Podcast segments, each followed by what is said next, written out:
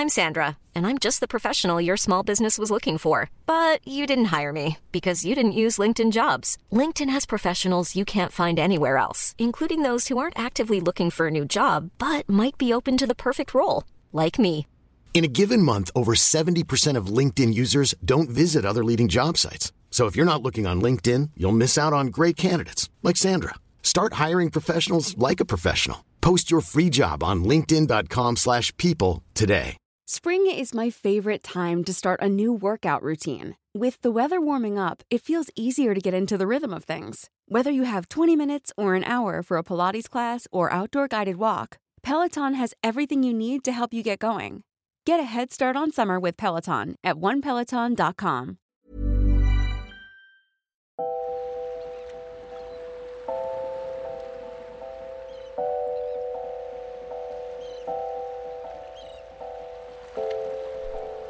Women of the Seas. Récit d'aventure en mer, portrait de femmes au destin incroyable.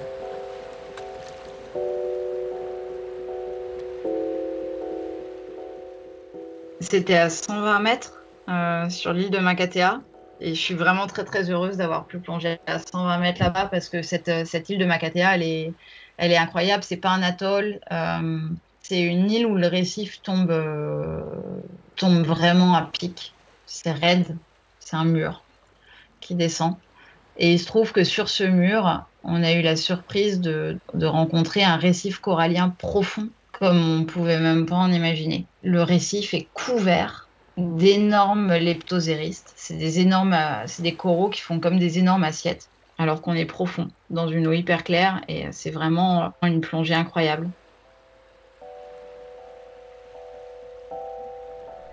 Emmanuelle Perrier-Bardou, 41 ans. Plongeuse profonde embarquée à bord du voilier le Wai, dans le nord de pôle.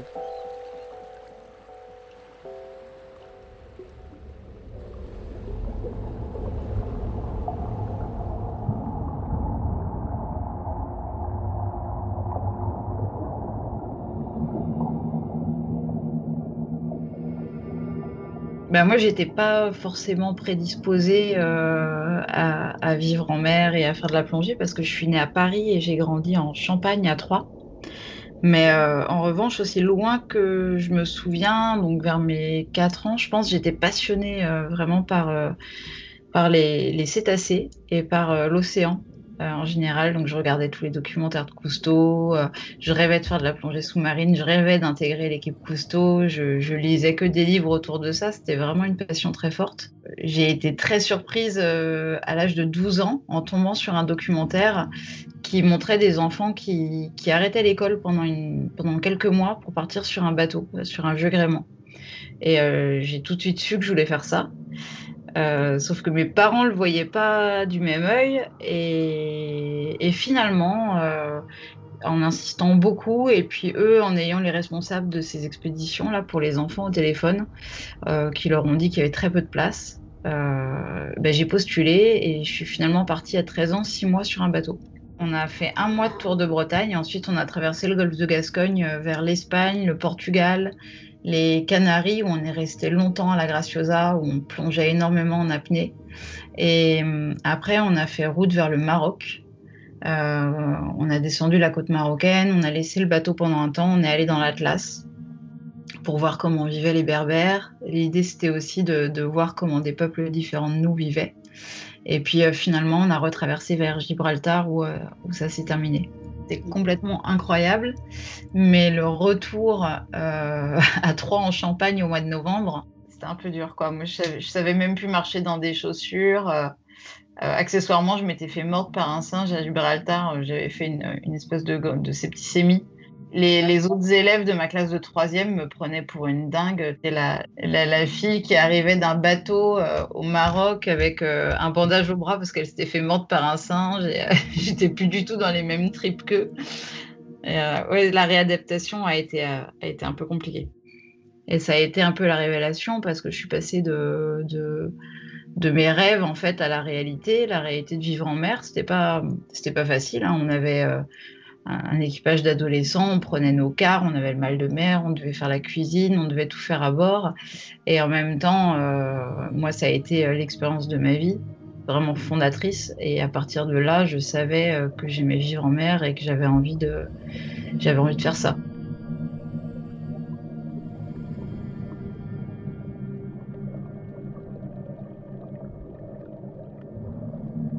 Le lendemain de mon bac, je suis partie pour la Bretagne. Au bout de quelques mois, en fait, euh, j'ai demandé au Glénan s'il y avait une formation pour devenir monitrice de voile. Et j'ai intégré une formation professionnelle. Je suis devenue monitrice de voile. Puis euh, j'ai passé mon brevet d'État à l'École nationale de voile à Quiberon. Et j'ai travaillé à l'école de voile des Glénans pendant cinq ans, où je m'occupais d'une île qui s'appelle euh, Pinfret, où j'étais responsable de cette base pendant, pendant trois ans. Et euh, je serais sûrement euh, restée y travailler si euh, j'avais pas croisé le chemin d'un équipier de Jean-Louis Etienne qui m'a proposé de, partir pour l'expédition Clipperton. Alors pourquoi? Parce que Clipperton c'était un atoll très isolé et que le, débarquement allait être difficile et qu'en voyant ce qu'on faisait nous au Glénan sur les îles avec les zodiacs, avec les, départs, les arrivées de plage, le fait qu'on devait débarquer et, et redébarquer toutes les vivres, toute l'eau avec mon pote Sam. Il s'est dit que euh, notre, expertise là-dedans pouvait, pouvait servir à cette expédition. Et c'est comme ça que c'est comme ça que je suis partie pour ma première expédition avec Jean-Louis Etienne euh, à Clipperton, où j'ai fait mes premières plongées bouteilles. Et quand on est rentré, bah, la première chose qu'on a fait, c'est d'aller au CIP, euh, qui était le centre de plongée qui se trouvait aussi au Glénan. Euh, et de passer notre niveau 2 puis notre niveau 4 de, de plongée sous-marine parce qu'on se disait que c'était une super corde à notre arc de plus pour le milieu des expéditions qu'on avait envie d'intégrer. Et c'est là que j'ai rencontré Guilain. Quand je suis euh, arrivée pour faire mon niveau 4, euh, c'était mon moniteur.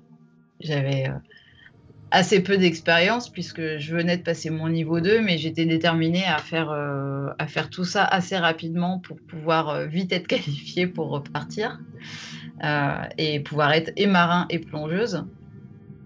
Et, euh, et on s'est assez rapidement rapprochés. Et puis Guilain, il était en, train de faire des études d'ingénieur à l'école polytechnique de Lausanne et il rêvait euh, d'expédition, de, tout ce qu'on faisait.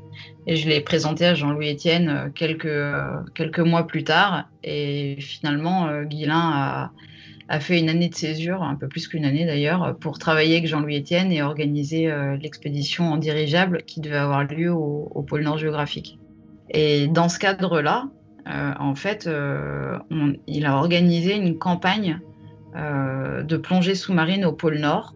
Et il est revenu en disant mais là c'est complètement dingue, il y, a un monde à découvrir, mais on peut pas se suffire de quelques plongées. Il faut monter une expédition autour de ça avec du temps, avec euh, des déplacements, parce que la banquise elle est pas partout pareille et du coup le décor sous-marin il change au gré euh, des kilomètres qu'on parcourt.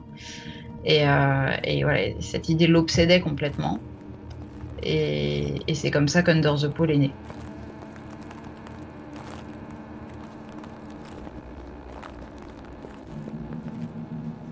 On a, on a, commencé à vraiment euh, chercher une équipe, à se dire qui, qui, pouvait en être. Au début, on voulait être quatre et on s'est rendu compte qu'avec le matériel de plongée, le compresseur, fallait qu'on soit plus nombreux pour pouvoir tirer euh, euh, les traîneaux qui allaient déjà être assez lourds.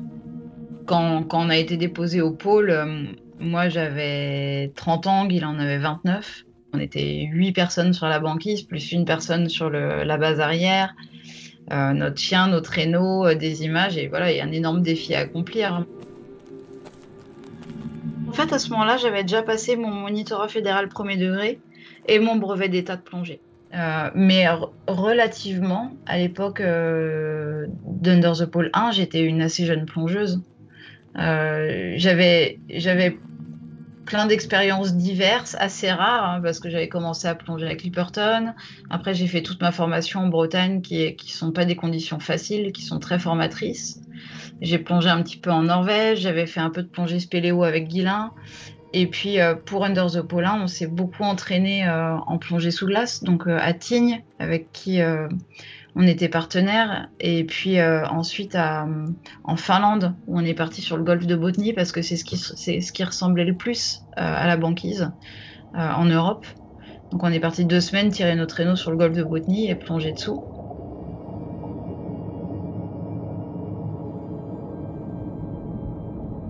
Quand on est rentré d'Under the Polar, en fait, on, a eu un gros, gros succès avec ces images. Donc euh, ça, c'était vraiment très chouette parce que euh, on a emmené ce film en festival, on a écrit un, livre et, euh, et le film, il a presque gagné tous les premiers prix des festivals où on le présentait. Ça marchait vraiment bien. Donc il y avait une très belle reconnaissance pour le travail qu'on avait fait et c'était vraiment très chouette et motivant. Donc forcément, on a eu envie de continuer.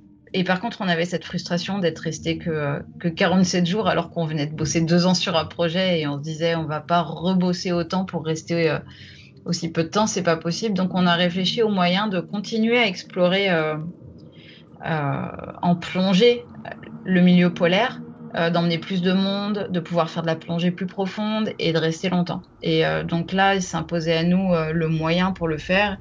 Et évidemment, le bateau semblait être un très bon moyen. Donc on a commencé à chercher un bateau.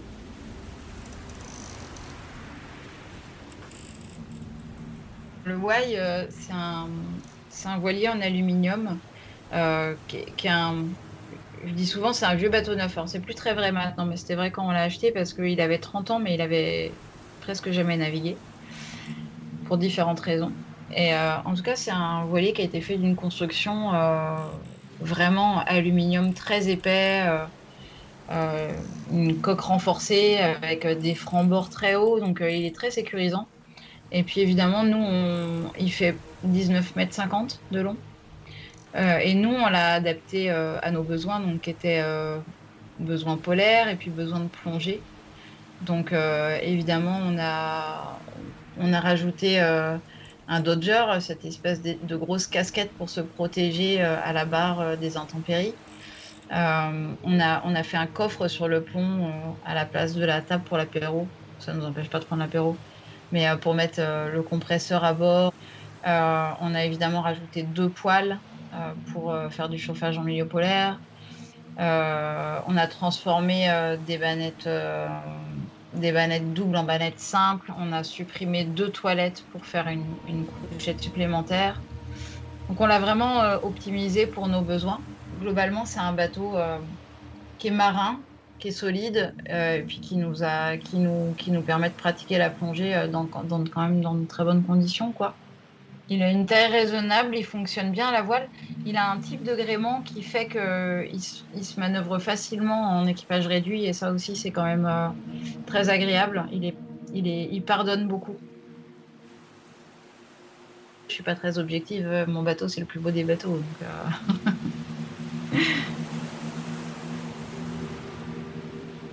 Et Under the Pole, c'est monté, euh, Under the Pole 2, c'est monté sur ces bases-là, à savoir qu'on a, on a vendu notre maison, on a tout vendu, euh, on a fait un emprunt pour acheter le Y.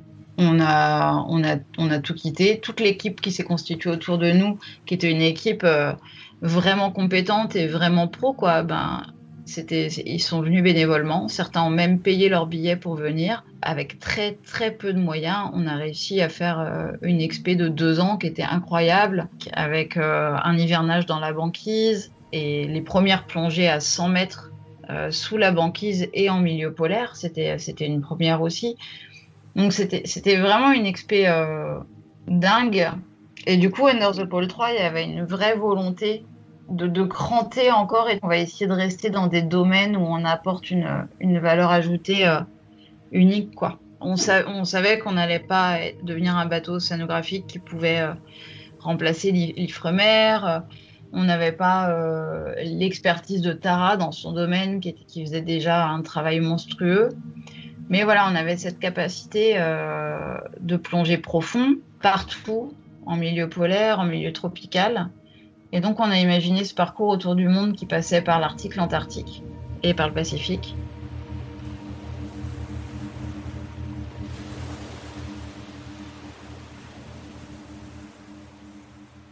Et euh, il y a Guilain qui a, cette passion de la plongée sous-marine euh, très très forte et qui euh, l'envie toujours de repousser les limites, j'ai envie de dire. Et lui, il disait, voilà, avec avec nos, recycleurs de plongée, avec les moyens qu'on a aujourd'hui, on peut difficilement faire mieux en termes d'incursion sous-marine. On est un peu, euh, en tout cas pour aujourd'hui, on est au bout de ce qu'on peut faire.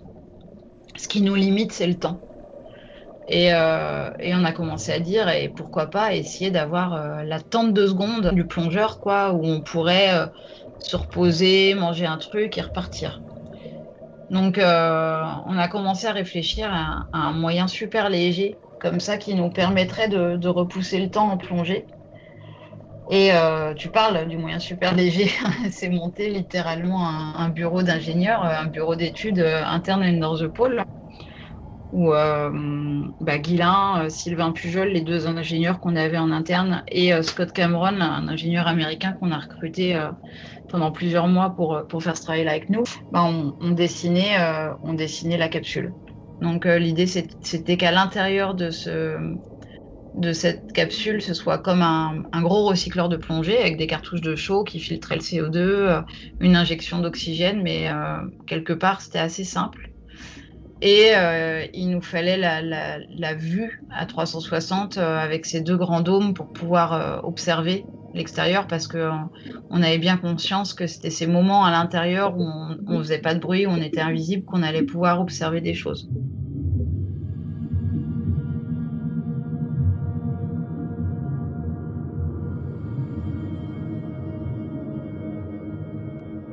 Toute ma vie, j'ai été poussé par une insatiable curiosité et la découverte m'apporte toujours de grandes joies esthétiques ou spirituelles. Mais je pense aussi que ce sera le privilège des hommes de notre époque de pénétrer dans ce domaine inconnu et de l'utiliser tout en le protégeant. En 1962 et 1963, Cousteau a inauguré la plongée à saturation avec Précontinent 1 et 2, des premières colonies humaines sur le fond marin, revendiquant pour l'homme de nouveaux territoires, la plateforme continentale qui s'étend de la côte à la zone où le fond atteint 180 mètres. Une partie de l'expérience Précontinent 2, qui a duré un mois, ont tous s'est déroulé dans une maison sous-marine située à 30 mètres de profondeur. Deux hommes y ont vécu et y ont plongé pendant sept jours. Mais Cousteau songe déjà à l'étape suivante, une colonie à 100 mètres de profondeur. Bien loin de notre monde où luit le soleil et où souffle le vent.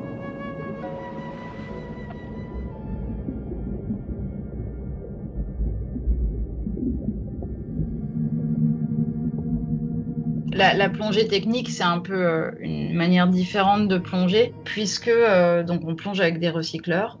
Les recycleurs, c'est un appareil qui, euh, contrairement aux bouteilles qu'on consomme en, recrachant en fait ce qu'on respire, là, on est dans, un circuit fermé. Donc il y a une cartouche de chaud qui va venir filtrer le CO2 et une injection d'oxygène et après, on a une bouteille euh, d'oxygène pur d'un côté et une bouteille qu'on appelle le diluant de l'autre, qui peut être de l'air, mais qui peut aussi être un mélange avec euh, de l'hélium. Et là, ça va faire ce qu'on appelle du trimix. Et euh, cet hélium, on va le doser à des quantités en fonction de la profondeur où on veut aller. pour supprimer en fait la narcose. Donc la narcose, c'est ce qu'on appelle aussi l'ivresse des profondeurs. Donc nous, quand on plonge profond, on est complètement clair. De toute façon, sinon, ce serait euh, bien trop, euh, bien trop d'enjeux et, très peu efficace d'ailleurs aussi. Donc, euh, donc on passe d'un type de plongée, la plongée classique, où on est toujours en train de regarder ce qu'on consomme comme, air et on remonte quand on n'a plus rien, à un type de plongée, la plongée en recycleur, où en fait on regarde plus trop ce qu'on consomme parce que globalement, sauf problème euh, on a du temps devant nous parce qu'on peut faire des plongées jusqu'à 5 heures. Mais par contre, on regarde ce qu'on respire. On est tout le temps en train de regarder si le mélange est bon, s'il n'est pas toxique. Euh, voilà, si l'électronique fonctionne bien, si tout fonctionne bien. Donc c'est euh, un type de plongée un peu différente auquel il faut se former sérieusement et qui demande, qui demande beaucoup de rigueur. Et moi personnellement, bah, je m'y suis mise assez naturellement finalement parce que euh, parce que euh, on l'a pratiqué à Under the Pole. Cela dit, euh, au Groenland, j'ai pas voulu. J'avais passé déjà un premier diplôme de recycleur, mais j'ai pas voulu en faire dans les régions polaires je trouvais ça trop compliqué de, de cumuler la plongée en eau froide et le recycleur que je débutais. Et puis à l'époque, j'avais Robin et Tom qui étaient encore petits.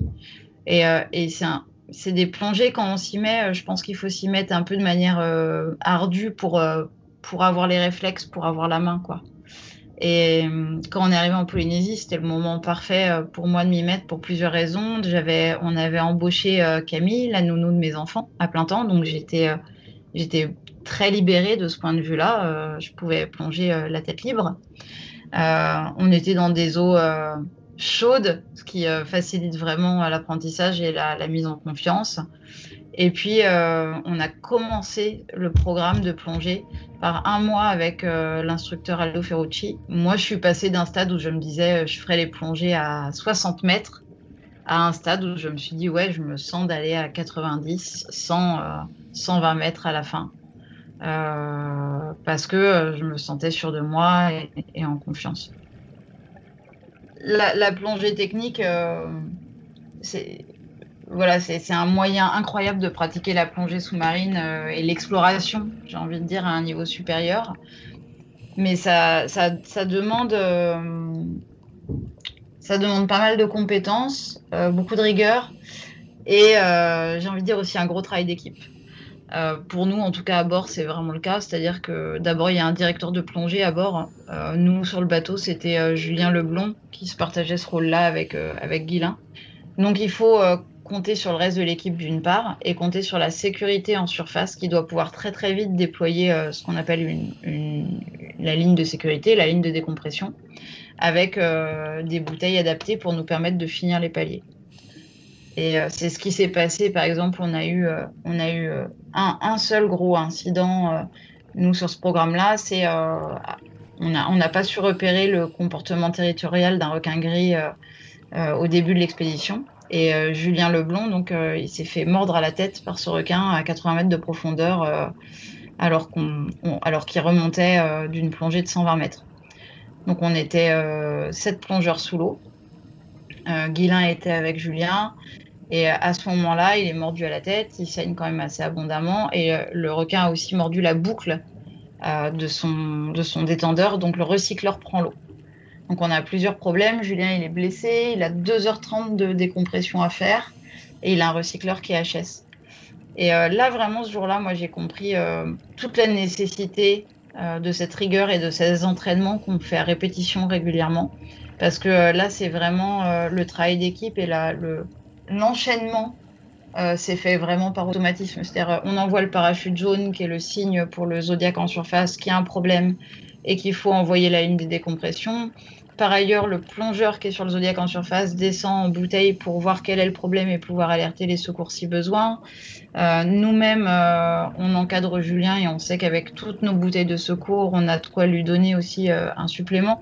Et tout ça fait que euh, même dans une situation qui, peut, euh, qui pourrait être très grave, à un moment donné, on arrive à, s'en sortir euh, avec sang-froid et à mettre toutes les chances de, notre côté. mais ce que ça montre, c'est que c'est pas une pratique à, avoir à la légère. Quoi. Ça demande vraiment de l'entraînement, des procédures, de, compter farouchement sur les gens avec qui on plonge et de jamais être euh, au-delà des capacités euh, qu'on a vraiment. Moi, ça m'arrive de dire que euh, j'ai peur ou que je sens pas un truc, de refuser d'y aller si j'ai pas envie, mais en fait, si on ça, ça, sert à rien de se surestimer parce que si on a un problème, d'abord on se met en danger, on met en danger tous les autres. donc je pense que c'est important à ce niveau de pratique-là d'être vraiment transparent les uns avec les autres. Et ça, moi, je considère qu'à bord du Y, euh, dans notre équipe, on a vraiment su insuffler euh, cette mentalité-là. Et, euh, j'ai toujours eu une confiance totale dans mes coéquipiers, qui a fait d'ailleurs que, voilà, petit à petit, j'ai pu avoir cette confiance qui me permettait d'aller de plus en plus profond.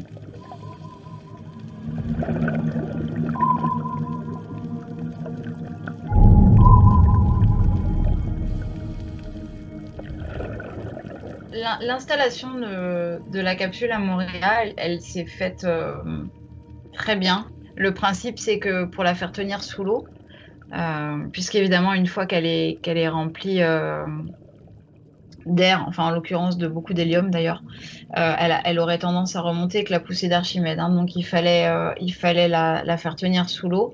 Et donc ce qu'on avait trouvé comme moyen, c'est euh, des ballasts, donc deux grands cylindres qu'on remplissait d'eau une fois au fond, qu'on faisait couler en fait, qui étaient remplis d'air en surface, et puis qu'on a fait a fait couler en remplissant d'eau au fur et à mesure, qu'on a positionné sur du corail mort, donc un endroit où ça n'abîmait rien.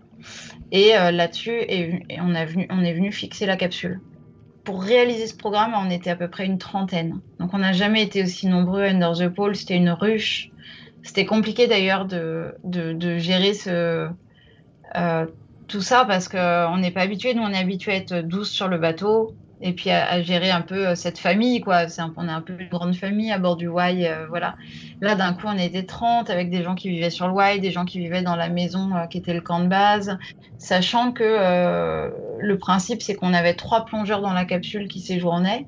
Pour que ces trois plongeurs séjournent fallait une équipe qui se relaye pour leur amener à manger, ramener les cartouches de chaud, ramener les recycleurs qui avaient été repréparés tous les soirs euh, et leur ramener tous les matins, euh, remonter les poubelles, amener de l'eau, euh, brosser la capsule pour qu'elle reste en bon état. donc, donc une grosse équipe de plongeurs de soutien qui était prête à intervenir jour et nuit, donc avec des, des, personnes aussi en veille tout le temps sur le Y, prêtes à intervenir, à être en combi en 5 minutes et à partir intervenir s'il y avait besoin.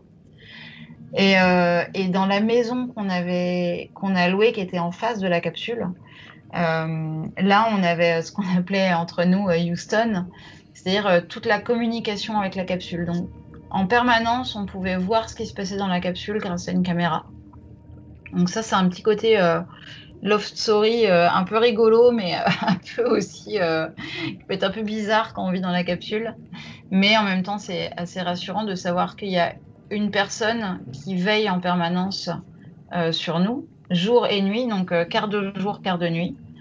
Euh, tout le temps quelqu'un qui veille sur les trois personnes qui sont dans la capsule, donc qui regarde qu'ils vont bien, qui respirent, que voilà, et par ailleurs qui, qui comme sur l'ordinateur d'un recycleur, qui va avoir tous les paramètres en fait de mesure des gaz à l'intérieur, donc le taux de CO, le taux de CO2, le taux d'oxygène, euh, et donc, il va vérifier en permanence que toutes ces constantes-là sont bonnes.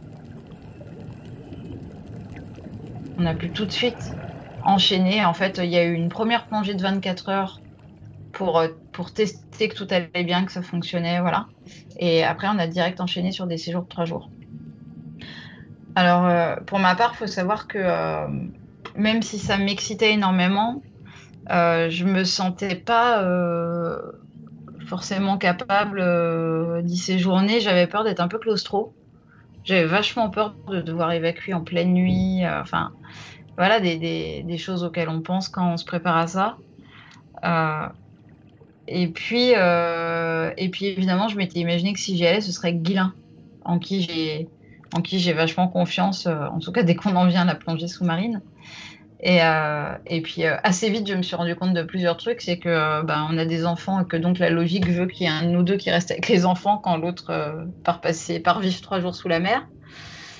Que que j'avais pas vraiment envie de tenter l'expérience pour quelques heures. J'avais envie de la tenter pleinement pour trois jours. Je, me, je me, souviens après avoir vu, je crois la fin du deuxième séjour, avoir pris euh, Guilain à part et lui avoir dit euh, bon ça y est je suis je suis prête je pense que je fais le prochain j'y vais trois jours quoi et, euh, et j'arrêtais pas de me dire que c'était pas possible quoi. J'avais pas rêvé toute mon enfance devant les documentaires de, de Cousteau alors que le rêve était à portée de main de vivre sous la mer flipper et pas le faire jusqu'au bout quoi. Donc c'est apparu comme une évidence que, que, que, voilà je voulais le faire. Mais N'empêche que les jours précédents, euh, j'en menais pas, j'en menais quand même pas large, quoi. Et, euh, et puis, je sais pas, euh, dès qu'on s'est immergé, tout ça, ça a disparu, quoi. C'est quand même une impression bizarre de s'immerger en se disant qu'on va pas retrouver la surface pendant trois jours. Je me suis immergée, j'ai regardé vers la capsule et, et j'étais dans, dans ce bon état d'esprit je vais pas dire les trois jours les plus intenses de ma vie, mais peut-être que si quand même. parce que il se passe un condensé de choses en trois jours de fou, quoi, où on revoit pas la surface. J'ai fait cette saturation de trois jours avec Julien et Victor, qui sont vraiment des proches proches amis. Donc heureusement parce que voilà, hein, il faut faire pipi, il euh, faut, euh, faut, faut, faire un peu sa toilette, faut, euh, et, la capsule, comme on peut l'imaginer, il n'y a aucune intimité là-dedans. Donc il faut vraiment être très pote avec ses, avec ses coéquipiers et puis savoir, savoir rigoler de tout. quoi. Et donc, on a passé beaucoup de temps à rigoler.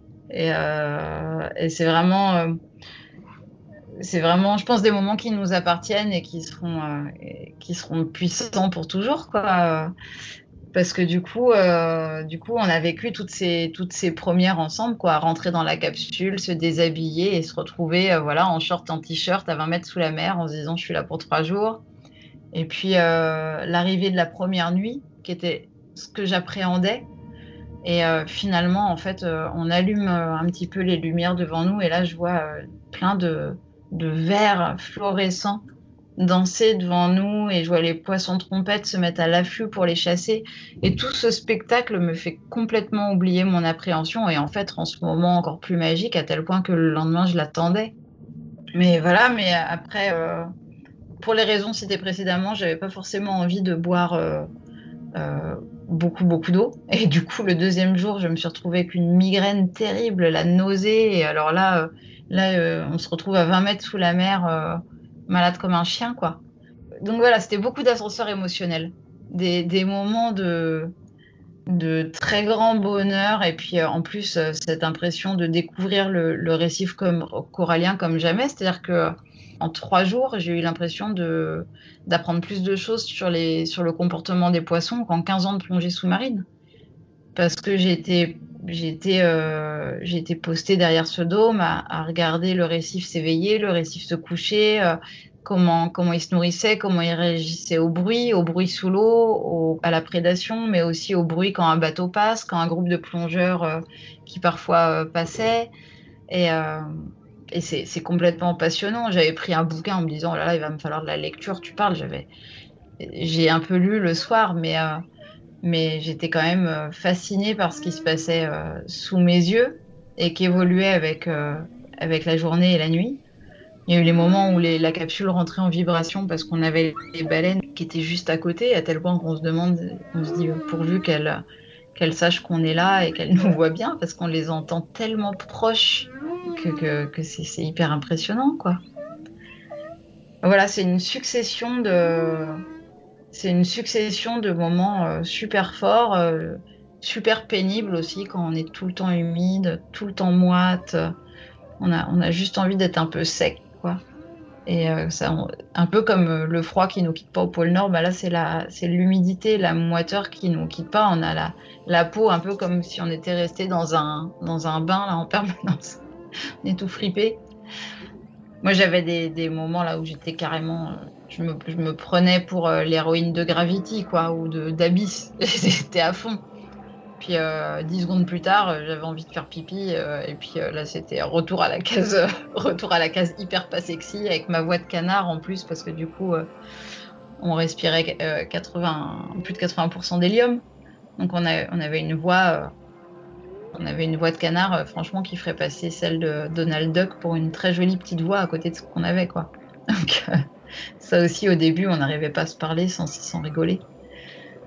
Et, euh, et, voilà, et puis au bout de trois jours, euh, quand on remonte, ben, il y, a, y, a, vraiment une, euh, sensation hyper étrange qui est de. Un peu comme de, comme de sortir d'un rêve, quoi. On a l'impression de ne pas les avoir vraiment fait ces trois jours-là. Enfin, pas comme d'habitude, le temps, il n'est pas passé pareil. Et euh, je sais pas pourquoi, moi, je pensais au J'arrêtais pas de penser aux, nourrissons quand ils sortent du ventre de leur mère. Euh, cet air un peu ahuri qu'ils ont, où ils ont, on a l'impression qu'ils ont vécu un truc hyper important et ça leur passe quelques heures plus tard. J'avais l'impression d'avoir cette sensation-là un peu euh, de, de, ressortir de quelque chose euh, d'ailleurs, d'étrange et de, de flotter.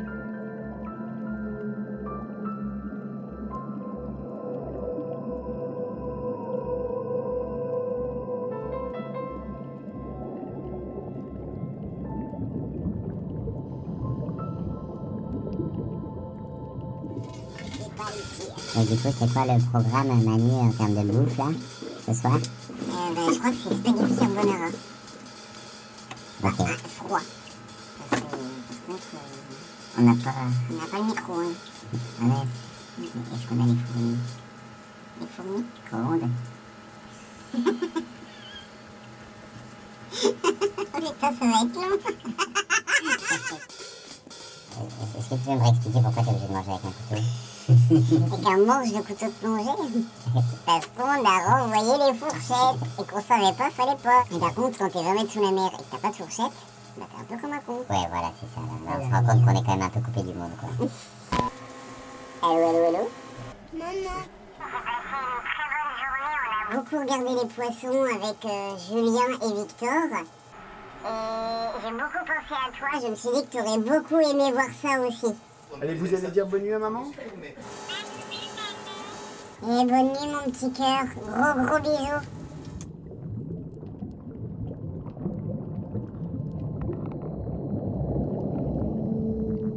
Là, on fait un type de plongée euh, qui est encore différent puisque ça s'appelle de la plongée à saturation. C'est-à-dire que euh, au bout d'un certain temps passé en plongée, qu'on y reste euh, 5 heures, 6 heures ou qu'on reste un mois, un an, en fait, le temps pour remonter à la surface va être le même. C'est-à-dire que notre corps, il est complètement saturé de gaz. Et, euh, le temps pour remonter à la surface va être le même. Donc à partir de ce moment-là, on peut rester aussi longtemps qu'on veut sous l'eau. Et du coup, cette plongée à saturation, bah, elle nous permettait, euh, dans une certaine zone de profondeur, donc euh, pour nous, je crois que c'était entre 15 et 30 mètres, de sortir autant de fois qu'on voulait. Donc euh, on, aurait pu passer tout notre temps en plongée, euh, sauf que euh, ce qu'on n'avait pas totalement anticipé, c'était que nos combis allaient très sérieusement s'écraser en, restant autant de temps sous la mer. Et du coup, on souffrait quand même pas mal du froid en plongée, donc on, on- est sorti peut-être moins souvent que ce qu'on envisageait au début, mais quand même, on faisait souvent deux plongées par jour où on restait assez longtemps sous l'eau.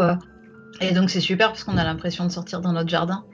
En fait, on est derrière ces dômes toute la journée, on, regarde, on regarde par la fenêtre en fait, et puis d'un coup, on s'équipe, et puis on a l'impression d'aller faire un tour dans notre jardin et tous les poissons qui sont autour de nous. Euh, on a l'impression de les connaître. Euh, la tortue qui habite, euh, qui habite là parce qu'elle revient toujours au même endroit, on, on a l'impression de la connaître. Les deux poissons trompettes, on leur a donné des noms. Euh, et c'était, c'était vraiment génial de se sentir, euh, de se sentir à la maison, de se sentir chez soi euh, dans cette zone autour de la capsule.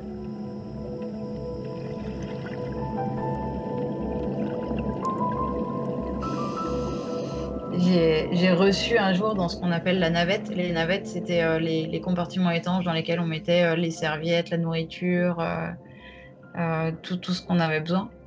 Et euh, j'ai reçu un dessin de Tom et il avait dessiné un soleil. Et j'ai trouvé ça tellement fort euh, que mon petit de 3 ans, euh, il m'ait dessiné un soleil alors que j'étais au fond de l'eau depuis, depuis deux jours.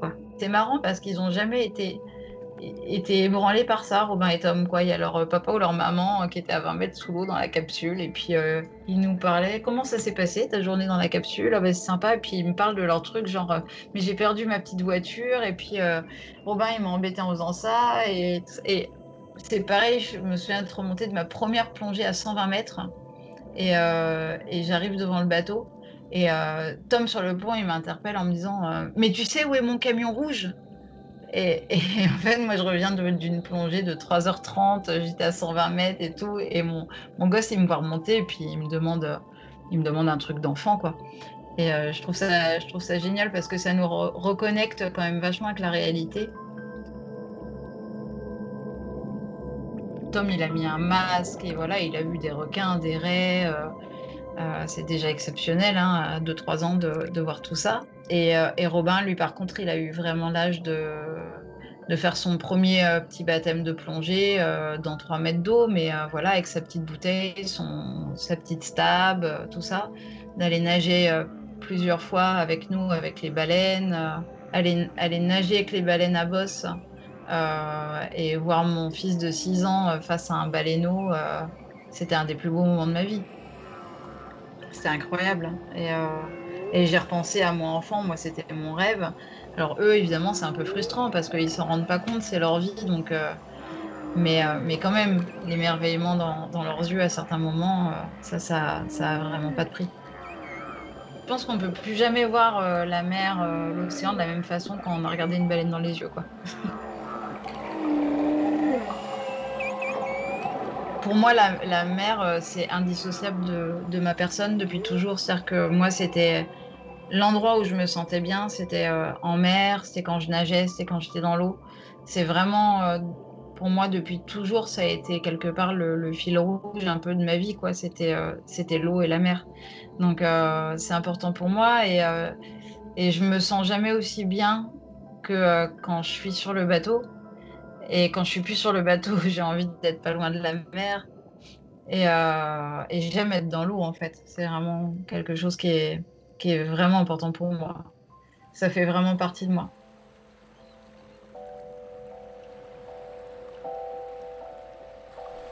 Emmanuel continue à diriger avec Guilain les expéditions en nord de pôle.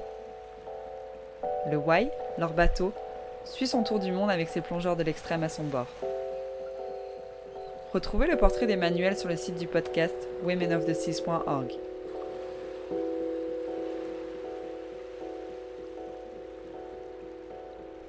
Nous clôturons avec Emmanuel cette première saison. Huit épisodes sont en ligne.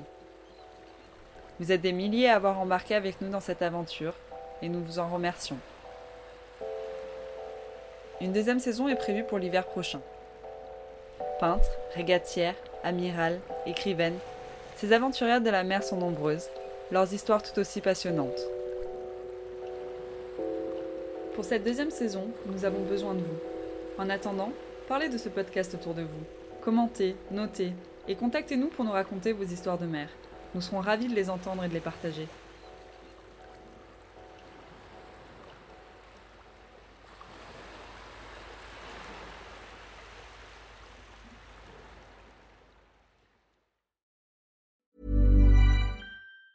Mom deserves the best, and there's no better place to shop for Mother's Day than Whole Foods Market. They're your destination for unbeatable savings, from premium gifts to show-stopping flowers and irresistible desserts. Start by saving 33% with Prime on all body care and candles. Then get a 15-stem bunch of tulips for just $9.99 each with Prime. Round out Mom's menu with festive rosé, irresistible berry chantilly cake, and more special treats. Come celebrate Mother's Day at Whole Foods Market.